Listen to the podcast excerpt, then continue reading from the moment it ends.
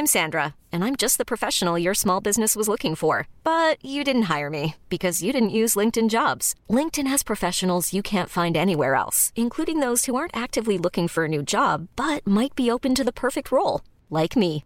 In a given month, over 70% of LinkedIn users don't visit other leading job sites. So if you're not looking on LinkedIn, you'll miss out on great candidates like Sandra. Start hiring professionals like a professional. Post your free job on linkedin.com/achieve slash achieve today. Since 2013, Bombas has donated over 100 million socks, underwear, and t-shirts to those facing homelessness. If we counted those on air, this ad would last over 1,157 days. But if we counted the time it takes to make a donation possible, it would take just a few clicks. Because every time you make a purchase, Bombas donates an item to someone who needs it. Go to bombas.com slash ACAST and use code ACAST for 20% off your first purchase. That's bombas.com slash ACAST, code ACAST. There's never been a faster or easier way to start your weight loss journey than with PlushCare. PlushCare accepts most insurance plans and gives you online access to board-certified physicians who can prescribe FDA-approved weight loss medications like Wigovi and Zepbound for those who qualify. Take charge of your health and speak with a board-certified physician about a weight loss plan that's right for you. Get started today at plushcare.com slash weight loss. That's plushcare.com slash weight loss. plushcare.com slash weight loss. Bonjour à tous, un nouvel épisode d'Advocate. Je m'appelle Valentin Tonti Bernard, j'ai décidé de créer ce podcast pour vous permettre de découvrir la vraie vie des avocats. Quel est leur parcours, quelle est leur activité, mais surtout quel est leur business? Anomia, c'est un cabinet de conseil en stratégie exclusivement dédié au cabinet d'avocats. Notre objectif est de permettre aux avocats d'atteindre leurs ambitions en utilisant les méthodes de l'entreprise appliquées à la spécificité des cabinets d'avocats. Et concrètement, ce qu'on fait, c'est de la formation business, du coaching business ou encore des missions de conseil en stratégie adressées au cabinet. Aujourd'hui, dans ce nouvel épisode du podcast, j'ai le plaisir de vous faire découvrir ma conversation avec maître Benoît Gréteau. Benoît Gréteau est avocat associé au sein du cabinet Veiljourde à Paris. Il intervient en droit fiscal, tant en termes de fiscalité transactionnelle que de fiscalité des entreprises. Je ne vous en dis pas plus et je vous laisse découvrir ma conversation avec maître Benoît Gréteau. Si ce podcast vous plaît, n'hésitez surtout pas à le partager, à le diffuser et à en parler autour de vous. Bonne écoute eh bien écoutez, bonjour maître Benoît Gréteau, je suis ravi que vous me receviez dans le cabinet dans lequel vous êtes associé, le cabinet Veiljourde situé à Paris, 171 boulevard Haussmann. Bonjour Benoît Gréteau. Oui, bonjour Valentin. Alors, j'ai eu mis longtemps à réussir à vous avoir parce que vous êtes extrêmement occupé. Et d'ailleurs, euh, quand j'étais euh, dans le, dans le taxi en venant ici, je, regardais votre, votre fil LinkedIn et je voyais euh, les relais que vous avez pu faire des derniers deals que vous avez pu opérer, relais colis, tout ce qui était acquisition pour LVMH, la boîte de parfumerie dont j'ai oublié le nom, et beaucoup d'autres. Racontez-nous un petit peu qui vous étiez avant de devenir avocat et ce que vous avez fait avant d'arriver ici. Euh, avant de devenir avocat, j'étais pas sûr euh, de vouloir être avocat. Euh, en réalité, c'est au cours de, mes études à Paris 2 que j'ai rencontré la fiscalité, avec les cours de Jean-Pierre Le Gall à l'époque. Euh, et ça a, été, euh, ça a été frappant et assez fulgurant assez rapidement. J'ai eu la conviction que je voulais faire de la fiscalité. Euh, donc, si je voulais faire de la fiscalité mon métier, je considérais qu'il fallait que je passe le concours d'avocat. Euh, et donc, euh, c'est plutôt la fiscalité qui m'a mené sur euh, le chemin de, de la profession, plutôt que la profession qui m'a conduit vers la fiscalité. Très clair. Vous commencez votre carrière où? J'ai commencé chez Ernst Young. alors, à l'époque, en stage, et j'ai rencontré Ernst Young totalement par hasard, puisque j'ai commencé par un stage à Lyon. Euh, et puis ensuite, euh, j'ai prolongé par, euh, par un stage à Paris. Je m'y suis bien plu. on était à un temps que les moins de, on va dire, 40 ans ne peuvent pas connaître, puisqu'on était à la fin des années 90. Et on était à une période où le métier était en, évolution puisque les associés de l'époque étaient encore des anciens conseils juridiques, euh, étaient encore emprunts euh, pour beaucoup euh, de l'école nationale des impôts puisque la seule formation à l'époque c'était l'école nationale des impôts. et donc on avait une mixité au sein des, au sein des avocats entre des avocats qui étaient très conseils et puis les premiers avocats qui, depuis quelques années, sortaient de, de l'université et des, premières, des premiers troisième cycles spécialisés en fiscalité. Et ça donnait des équipes assez, variées avec des euh, expériences et euh, des approches techniques euh, qui, elles aussi, étaient assez complémentaires. Et donc, j'ai continué assez naturellement chez Ernst Young ma première collab en 99 maintenant. dans un département généraliste de fiscalité des entreprises. Euh, avec euh, euh, l'avantage de pouvoir commencer dans ces, dans ces maisons où la formation est quand même très présente et où on peut se faire des, des vraies amitiés au travail et où existe une vraie solidarité entre les débutants au sein de ces structures-là.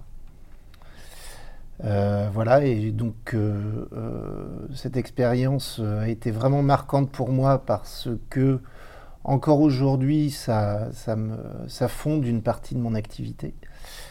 et donc je l'ai menée jusqu'en 2003 donc, chez Ernst Young. Donc vous avez connu la fusion Arthur Andersen. Est-ce que c'est ça qui vous fait partir ou pas du tout? Alors c'est en effet ça qui est le moteur de mon départ, mais c'est pas ça qui me fait partir. En fait, la fusion intervient matériellement un mois avant mon départ. Donc mon départ était déjà dans les cartons et finalement euh, mon départ euh, était un peu anticipé, mais est notamment dû à la fusion, puisque la fusion elle est consécutive quand même au scandale Enron et à la disparition d'Arthur Andersen. et un un appel d'air euh, qui s'est produit euh, par la suite euh, auprès d'un certain nombre de cabinets d'avocats un peu plus classiques qui ne disposaient pas à l'époque d'équipe fiscale et qui se sont renforcés en matière fiscale au détriment des bigs qui auparavant avaient pignon sur rue mais dont l'affaire Enron a un peu ébranlé les euh, les fondations, euh, puisqu'on commençait à anticiper euh, une, une, séparation assez nette des activités de conseil et d'audit. et que du coup, il y a un certain nombre d'équipes fiscales en BIC qui se sont interrogées sur leurs perspectives. Euh, et à partir de cette époque-là, euh, la fiscalité a été beaucoup plus présente dans les cabinets euh, traditionnels. Donc moi j'ai eu une opportunité avec un associé avec lequel je travaillais beaucoup et pour lequel j'avais énormément d'estime. j'ai énormément d'estime chez, chez Ernst Young qui s'appelle Bruno Erard. Euh, qui a été sollicité par euh, le cabinet Ayash euh, Salama pour monter une équipe fiscale qui pouvait être articulée avec l'orientation du cabinet vers le private equity. Et donc, moi, je l'ai suivi dans cette aventure chez, chez Ayash pour créer le département fiscal chez Ayash. Donc, on était en 2003. Très clair. C'est quoi la différence entre exercer le métier de fiscaliste au sein d'un big et de l'exercer en tant que lawyer au sein d'un cabinet de lawyer euh, Alors, c'est vrai que la façon d'exercer est assez différente, au sens où quand on est dans un BIG, la principale activité du BIG, c'est quand même l'audit. Euh, et les activités euh, qui sont menées euh, par ailleurs dans le BIC sont pas forcément marginales, elles peuvent être importantes, mais elles sont couplées quand même fondamentalement à cette activité d'audit. Et, et, surtout, moi, à l'époque à laquelle je, pendant laquelle je travaillais chez, chez Ernst Young, puisqu'il n'y avait aucune limitation très peu de limitations entre les activités euh, d'audit et les autres activités. Euh, et donc naturellement, euh, l'organisation du cabinet d'avocats est quand même assez, on va dire, couplée à l'organisation de l'audit. Donc on est dans un parcours très hiérarchisé euh, et très pyramidal qui doit accompagner euh, un certain nombre de, collaborateurs euh, vers l'association. ou en tout cas vers le management et la gestion du, du, cabinet ou des équipes. et donc en termes d'organisation dans un cabinet plus lawyer ou plus traditionnel français, on est dans une organisation beaucoup plus, on va dire, verticale, euh, sans cet aspect pyramidal. Euh, mais en tout cas, moi, c'est la façon dont je l'ai toujours euh, appréhendé, c'est qu'il y a une verticalité directe, souvent entre le collaborateur et l'associé, et un travail direct entre le collaborateur et l'associé, sans échelon intermédiaire. Ça, c'est pour le caractère organisationnel. En termes d'activité et de euh, d'accompagnement des clients, là aussi, c'est euh, assez différent, au sens où on peut avoir des relations un peu particulières et euh, privilégiées avec les clients en big, mais c'est assez peu comparable à la recherche de, de proximité et de partenariat qu'on peut euh, souhaiter et qu'on peut euh, rechercher quand on est dans des cabinets plus traditionnels.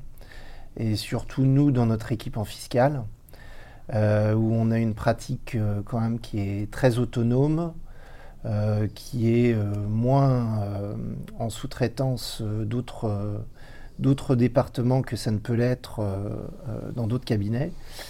Et donc, on recherche en effet cette relation directe avec nos clients. Très clair. Donc ça, c'était une vraie volonté pour vous de pouvoir être, entre guillemets, euh, un département autogénérateur de son chiffre et de ne pas dépendre d'un département M&A, euh, pour ne pas les citer, comme c'est le cas dans beaucoup de cabinets? Euh, C'est à la fois une volonté puis un goût. Le goût, c'est bah, celui de la variété et de pouvoir... ce qui m'anime quand même au quotidien, c'est les rencontres aussi avec euh, des responsables fiscaux, des responsables financiers, des entrepreneurs, des dirigeants de société. Euh, c'est ce qui fait l'attrait humain euh, de, notre, de, notre, activité quand même. c'est ce qui fait la richesse quand même de, notre activité en termes de, qualité humaine et de, recherche de rencontres. Euh, et, puis, euh, et puis, parallèlement à ça, c'est aussi un goût pour moi de faire de la fiscalité euh, assez variée sur un champ d'intervention assez large. et donc, pour aller chercher ce champ d'intervention assez large de la fiscalité qui, par moment, peut conduire à la limite de la comptabilité, de la finance, voire euh, euh, la stratégie d'entreprise, bah, doit nous conduire à avoir une activité aussi fiscale assez développée et assez large. ce qui implique qu'on ne soit pas systématiquement sur des activités dédiées notamment au MNA, mais qu'on aille pousser la marge un petit peu plus loin et les portes pour ouvrir des horizons fiscaux ou administratifs financiers qui soient, qui soient plus profonds. Très clair. Donc en 2003, vous quittez EY, vous suivez euh, votre mentor, ou en tout cas l'associé que vous respectez énormément. Euh, de 2003 à 2010, vous êtes chez IH. Euh, est-ce que vous pouvez nous expliquer un petit peu votre développement au sein de ce cabinet? Parce que vous êtes bébé lawyer quand vous êtes chez EY. Là, vous commencez à prendre du galon, monter en expérience petit à petit au cours de ces sept années que vous passez chez IH Salama. Est-ce que vous pouvez nous expliquer un petit peu ce qui s'est passé? Ouais, c'est vraiment un tremplin pour moi pour euh, faire ce que je fais aujourd'hui. Je, serais incapable de faire euh, ce que je fais aujourd'hui si j'étais pas passé dans, dans le cabinet IH. Euh, j'ai appris beaucoup, alors à la fois techniquement sur le private equity parce que c'était des, années de développement du cabinet en private equity et puis c'était des, années avec une belle croissance du marché aussi qui, qui conduisait à ce qu'on on fasse énormément de deals euh, euh, jusqu'à jusqu'à 2008, jusqu'à la crise. Euh, mais c'est surtout un apprentissage, on va dire, de compréhension du marché que je ne pouvais pas appréhender quand j'étais en big. et de compréhension de mécanique également de la relation euh, avec euh, les clients et de comprendre, ça m'a permis de comprendre comment structurer ma démarche clientèle et ma démarche commerciale vis-à-vis des clients. Alors il y a encore beaucoup à parfaire et à faire pour être au niveau de, des associés que j'ai pu rencontrer à l'époque. Euh, Bernard Ayache et Olivier Torchman, euh, vraiment, euh, par rapport à ça, sont et, étaient déjà à l'époque des, fers de lance du marketing et du commercial et de la relation client. Et c'était vraiment un, enjeu pour eux et une mobilisation quotidienne pour eux que d'assurer ce développement client. Euh, donc, euh, donc voilà, les, années chez IH, c'était à la fois des années de développement euh, technique, mais aussi d'appréhension et de compréhension du marché aux côtés d'autres mentors. Voilà. À ce moment-là, est-ce que vous commencez à avoir de la clientèle perso? Un petit peu. C'était pas un objectif non plus pour moi. Mon objectif, euh, il était plus un objectif d'équipe chez IH qui consistait à euh, développer notre euh, activité fiscale au sein du cabinet et d'assurer la pérennité et le développement de cette, cette activité fiscale au sein du cabinet euh, parce qu'à l'époque, c'est vrai que le décrochage d'un big pour aller chez un lawyer, c'est pas gagné. Euh, ça peut aujourd'hui, avec du recul, paraître euh, assez simple, mais à l'époque, c'était quand même assez complexe. Il y a pas mal d'associés d'ailleurs partant de big qui ont voulu tenter l'aventure et qui sont au début en tout cas un peu brûlés les ailes pensant que les clients allaient les suivre euh, de façon assez naturelle et automatique. Et finalement, c'est pas comme ça que ça se passe. Euh, donc l'enjeu, c'était déjà d'assurer euh, notre enracinement au sein d'un cabinet de lawyers et de développer une clientèle qui soit adaptée à ce qu'on pouvait désormais leur, leur vendre en termes d'activité. Très clair. Pourquoi vous passez pas associé chez IH euh, pourquoi je passe pas associé chez IH euh, Parce que euh, j'étais vraisemblablement pas mûr. J'avais vraisemblablement pas encore les, les, qualités qui faisaient que le, le cabinet pouvait m'offrir une place d'associé. Et puis, euh, peut-être qu'il n'y avait pas aussi une place de deuxième associé à l'époque euh, au sein du cabinet. Et donc là, vous décidez de partir en 2010. Comment ça se passe? Est-ce que vous allez voir vos associés de l'époque en leur disant mais écoutez, voilà, moi je vais partir parce que je veux devenir associé? Est-ce que vous êtes chassé par Aramis? Comment ça se passe concrètement cette rencontre avec ce cabinet? Bah, en fait, on est aussi à une période là euh, un peu tumultueuse puisque euh, c'est la crise financière. Euh, le private equity a pris quand même un coup. Les banques, en termes de financement, sont un peu plus mesurées. et on rentre dans un nouveau cycle qui euh, s'articule aussi pour moi avec un nouveau cycle, puisque j'ai passé 8-9 euh, euh, ans chez, chez que j'arrive à ma 12e année de, de, collaboration, à peu près 12-13e année. que je ne suis pas encore si âgé que ça, puisque j'ai à l'époque 34-35 ans. Euh, mais que je sens quand même, euh, je me sens suffisamment mature pour passer le cap. Euh, et surtout, je souhaite me frotter réellement au marché, fort des acquis que j'ai pu avoir dans mes deux expériences précédentes. j'ai envie de créer justement ce qui fait notre notre ADN aujourd'hui, c'est-à-dire un département fiscal qui s'appuie sur euh, deux jambes. Une jambe de conseil, euh, euh, on va dire, un peu façon big, c'est-à-dire qui est du conseil d'accompagnement pour des, PME, des ETI ou des grands groupes, assez généraliste en corporate tax, et puis une jambe de euh, fiscalité transactionnelle euh, et de private equity qui euh, bah, est toujours techniquement et intellectuellement assez satisfaisant et puis qui permet d'avoir un équilibre d'activité. Donc pas de patrimonial. Donc peu ou pas de patrimonial, d'autant plus que à la fin des années 2000, on est encore sur une, une, scission assez nette entre les activités corporates et les activités patrimoniales. Très clair. Euh, et donc, euh, mon, ambition est celle-ci. Et quand je regarde le marché, je me dis, euh, j'ai pas envie d'être, et, et, compte tenu de ce que j'ai envie de faire, j'aurais des difficultés à rentrer dans un cabinet d'avocats où le taxe est déjà bien implanté. Euh, a déjà fait sa place.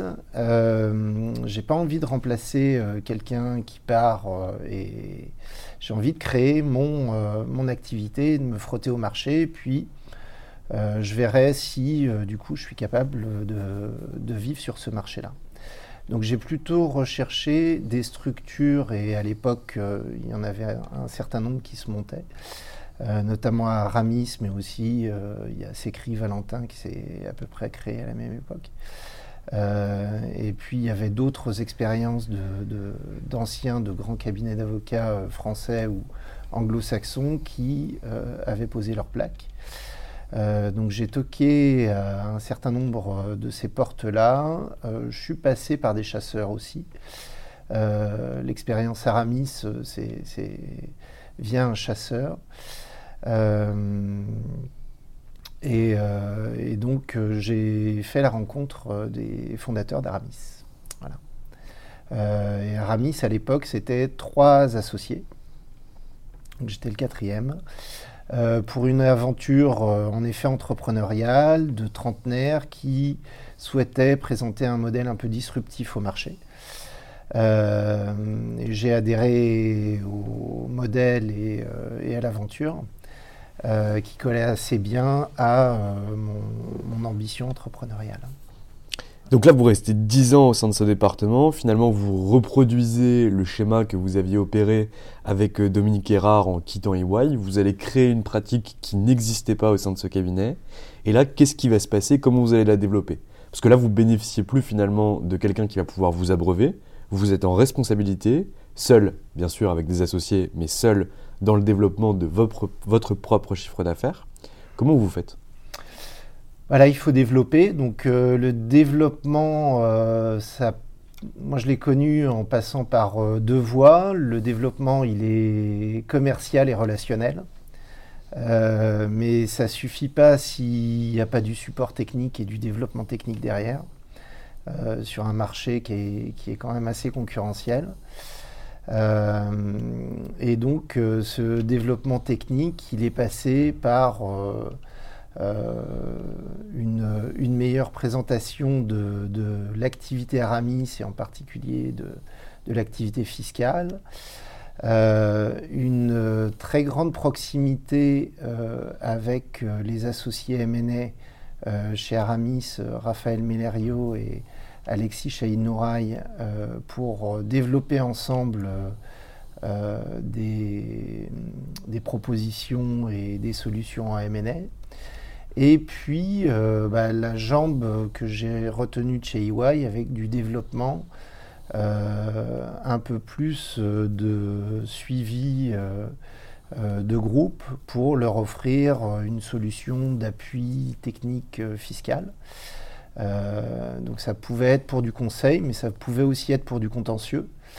Et par rapport à ça, euh, bah, le développement est aussi passé par la création de produits techniques, euh, conseils ou contentieux, euh, qu'on proposait, proposait aux clients. Mais quand on parle de ça, maître, on, parle de, suivi de groupe intégré, de régime Murphy, de, de, de, convention de management fees, de choses comme ça que vous allez suivre au quotidien, et du côté contentieux, euh, tout ce qui va être crédit d'impôt, etc. C'est ça que vous faisiez au, au day-to-day euh, alors, euh, au day-to-day, c'était euh, l'entrée, elle se faisait assez naturellement à la suite d'acquisitions sur des, sociétés cibles. Donc, les, acquisitions qui étaient faites pour des groupes industriels ou des fonds d'investissement.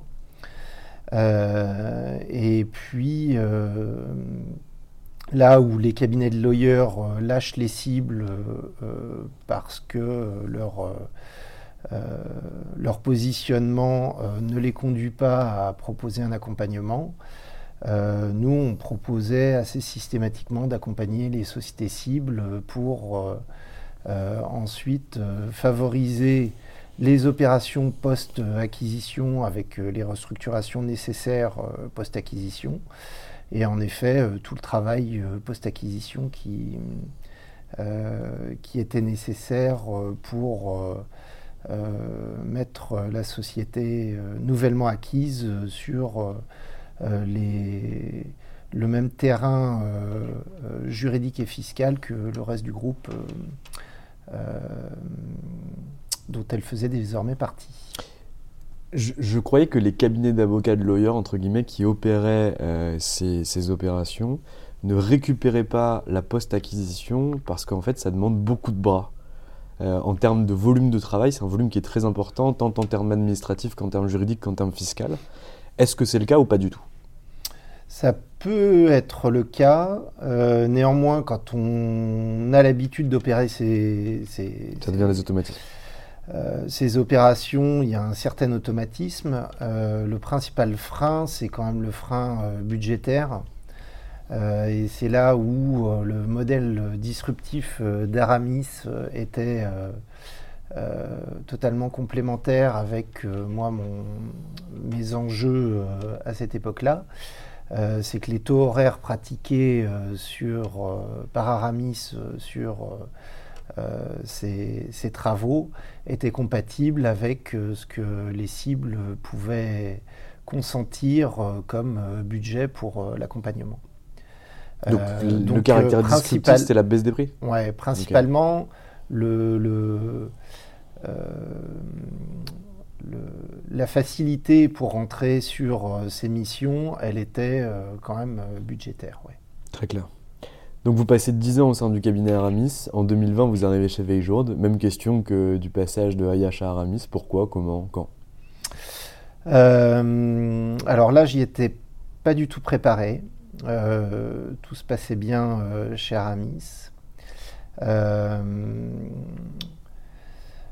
je connaissais certains associés de Veljour, notamment un certain nombre de quadras qui font du MNE en particulier Laurent Jobert, avant d'arriver au sein du cabinet. et les discussions avec Laurent m'ont conduit à m'interroger sur ce que je souhaitais faire sur ce nouveau cycle, puisque j'ai à nouveau fait un cycle de 10 ans chez, chez Aramis et que euh, le cycle de 10 ans entrepreneurial est, peut-être un peu plus artisanal. Euh, commençait à prendre fin euh, pour moi.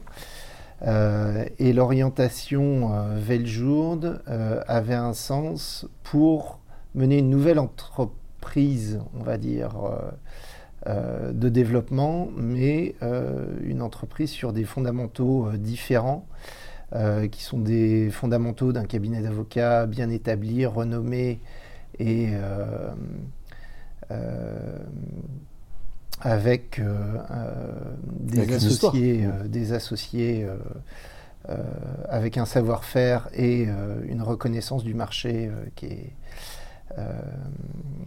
qui est assez inégalée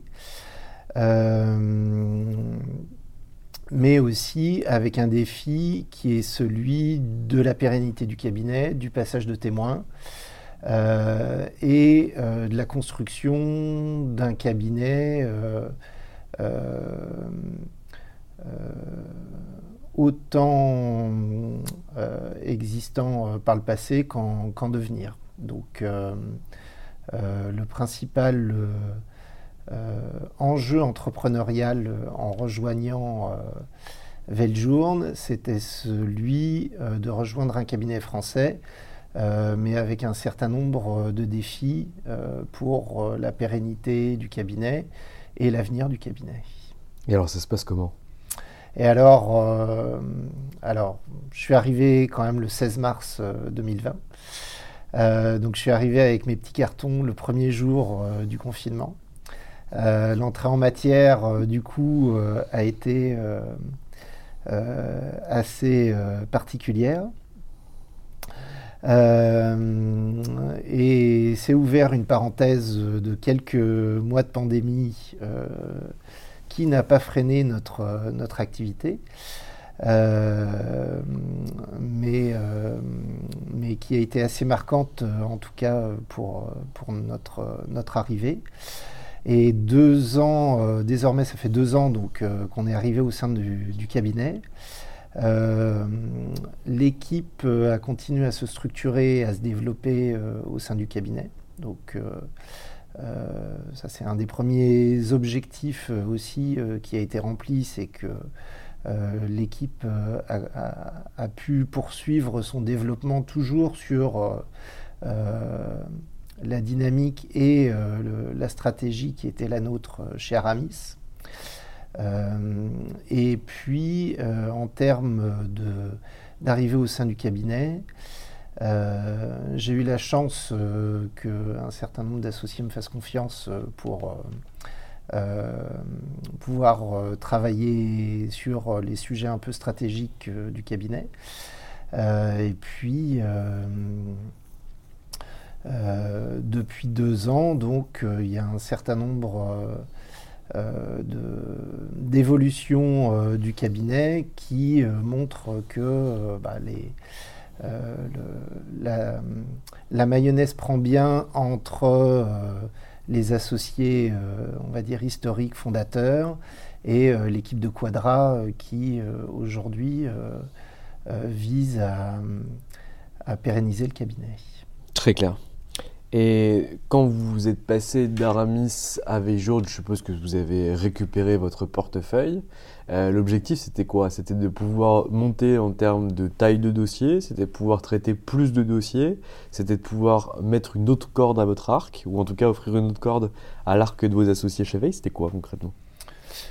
Euh, mon objectif numéro un pour euh, notre activité, c'était euh, d'assurer une certaine stabilité et une certaine visibilité aux euh, membres de l'équipe, aux collaborateurs.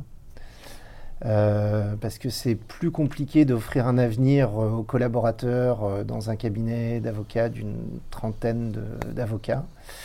Que d'offrir de la visibilité aux collaborateurs dans un cabinet d'avocats de 50 ou 60 avocats comme chez Veljourne.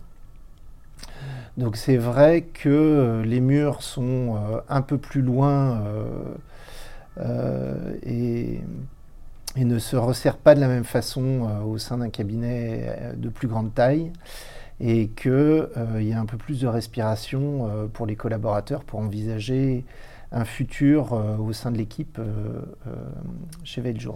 Donc quand on parle de visibilité des collaborateurs, c'est beaucoup plus leur projection potentielle vers l'association. Oui, exactement, exactement. Vers l'association, et puis aujourd'hui on sait que le, le statut de counsel, quand il existe, peut également être un objectif intermédiaire.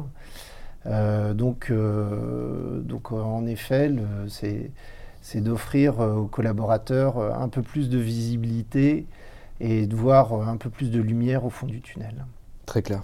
Et du coup, comment ça se passe avec vos équipes aujourd'hui? Comment vous réussissez justement euh, à les accompagner pour les faire, un, monter en compétences, deux, euh, enfin monter en compétences techniques, deux, monter en compétences managériales ou de développement, pour leur permettre, grâce à la projection que vous leur offrez, de pouvoir potentiellement soit passer par le stade intermédiaire de console, soit directement de devenir associé Alors le chemin est quand même long.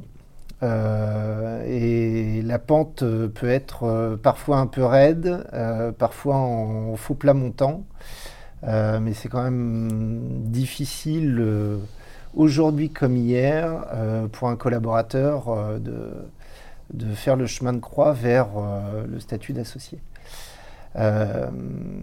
donc il, faut, à mon sens, pas non plus euh, que le message vis-à-vis des collaborateurs soit euh, euh, celui d'un maintien en place avec une perspective d'association systématique. Moi, ce que j'essaie de traduire vis-à-vis des collaborateurs, c'est surtout d'avancer pas après pas, et euh, jour après jour d'essayer de les faire grandir un petit peu plus et euh, de voir euh, avec eux quelles étapes ils sont susceptibles de franchir jour après jour. Mais je ne leur fixe pas un objectif ni commercial ni technique à long terme, ni même à moyen terme, mais je considère que cet apprentissage, il se fait euh, au quotidien. J'essaie d'être présent au quotidien et donc euh, euh, on travaille tous les dossiers ensemble et j'essaie de leur offrir une bonne visibilité aussi au quotidien, que ce soit vis-à-vis des clients ou vis-à-vis du marché. Et de les rendre suffisamment autonomes en fonction de leur degré d'expérience pour leur demander toujours 5 euh, à 10% de plus que ce qu'ils sont capables de faire euh, euh, à leur niveau. Et donc ces 5 à 10% bah, j'essaie de les pousser pour, pour qu'ils puissent grandir au sein de l'équipe. Et grandir en effet, alors d'abord techniquement, parce que c'est le cœur de notre activité et que Éventuellement, le commercial y repose euh, euh, surtout sur moi, éventuellement un petit peu sur eux euh, si ils ont un goût pour le commercial. mais ce qui fera quand même leur pérennité dans le métier, c'est principalement leur qualité technique et leur capacité à, à, traiter des dossiers avec plus ou moins de complexité et euh, un champ d'activité euh, plus ou moins large. Euh, donc voilà, ce que je dis souvent aux collaborateurs par rapport à ça, c'est que ce qui va les faire durer sur le marché et ce qui va créer leur, leur capacité à se maintenir sur le marché, ce sont avant tout leurs qualités et qu'il faut qu'ils travaillent euh, leur qualité et qu'ils développent leur qualité et qu'ils fassent faire valoir euh, leur qualité euh, vis-à-vis des tiers. mais qu'ils essaient pas de transformer leurs défauts en qualité. Ça, ils n'y arriveront jamais. mais de gommer leurs défauts pour que leurs défauts deviennent des, des sujets neutres euh, et des points neutres, mais qu'en revanche, euh, leur qualité soit assez évidente vis-à-vis vis-à-vis du marché, vis-à-vis euh, des, autres techniciens. Je partage totalement le point, le point final, c'est ce qu'on dit à nos salariés, c'est bosser 80% du temps sur vos forces et à 20% du temps sur quelques-unes de vos faiblesses qui sont vraiment bloquantes pour vous permettre d'avancer. Euh, vous êtes arrivé il y a deux ans au sein du cabinet, je suppose que vous n'avez pas encore tout fait ici. C'est quoi vos projets sur les, les 5-6 prochaines années? Euh, là, je suis vraiment inscrit dans un projet chez Veil qui est totalement enthousiasmant. Euh, et puis, j'ai la chance incroyable de pouvoir rencontrer au quotidien aussi des, personnalités du métier euh, qui me faisaient, qui ont fait que je fais ce métier au jour d'aujourd'hui, euh, euh, que ce soit Georges Jourde ou, Jean Veil. donc cette, proximité au quotidien et l'expérience qui, nous apporte à tous au quotidien, c'est déjà une chance, euh, euh, assez forte d'un point de vue humain. Euh, l'ambition, c'est de pouvoir conduire le cabinet, déjà pérenniser le cabinet,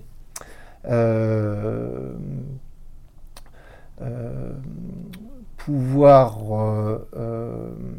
continuer à ce que le cabinet ressemble à ce qu'il est aujourd'hui, ne perde pas son ADN euh, à la fois conseil, contentieux et puis euh, assez institutionnel sur euh, le marché français et reconnu d'un point de vue technique par le marché français. et puis poursuivre le développement du cabinet sur ses fondamentaux, sur sa marque, et puis le, lui assurer euh, un avenir euh, qui nous dépassera. Très clair. Est-ce que vous avez un mot de la fin, Benoît Gretto euh, J'ai pas préparé de mot de la fin. euh, destination mon, de mot, associés, mon mot de la fin, mon mot de la fin, euh, ce serait peut-être euh, euh, un, un message euh, éventuellement aux plus jeunes euh, qui nous écoutent. Euh, qui consiste à leur dire que surtout il faut qu'ils s'amusent euh, et, et qu'ils aillent euh, vers une activité qui les intéresse et qui les amuse au quotidien. Parce que c'est ça qui nous fait lever tous les matins et qui fait que les heures passées derrière notre bureau nous semblent des minutes. Très clair. Benoît Gretto, je vous remercie pour le temps que vous m'avez accordé. Euh, je vous souhaite tout Merci le bonheur dans ce nouveau projet et une bonne continuation. Merci. Et voilà, c'est fini pour aujourd'hui. J'espère que cet épisode vous a plu. Pour découvrir tous les contenus qu'Anomia propose, vous pouvez vous rendre sur www.anomia.fr. Vous y trouverez des vidéos, des podcasts, des articles et également nos propositions de formation et d'accompagnement dédiées aux avocats, dédiées au business des avocats. Je vous souhaite une excellente journée et n'hésitez surtout pas à nous contacter. À bientôt.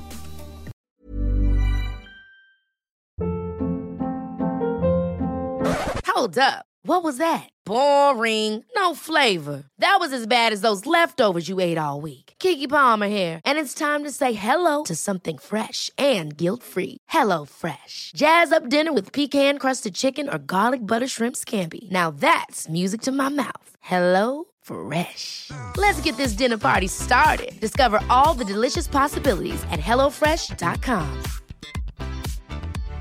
How would you like to look five years younger? In a clinical study, people that had volume added with Juvederm Voluma XC in the cheeks perceived themselves as looking five years younger at six months after treatment. Look younger, feel like you. Add volume for lift and contour in the cheeks with Juvederm Voluma XC. Reverse signs of aging by adding volume to smooth laugh lines with Juvederm Volure XC. For important safety information and to find a licensed specialist, visit juvederm.com. That's J U V E D E R M.com. Not for people with severe allergic reactions, allergies to lidocaine, or the proteins used in Juvederm. Common side effects include injection site redness, swelling, pain, tenderness, firmness, lumps, bumps, bruising, discoloration, or itching. There's a risk of unintentional injection into a blood vessel, which can cause vision abnormalities, blindness, stroke, temporary scabs, or scarring. Talk to a licensed specialist to find out if it's right for you.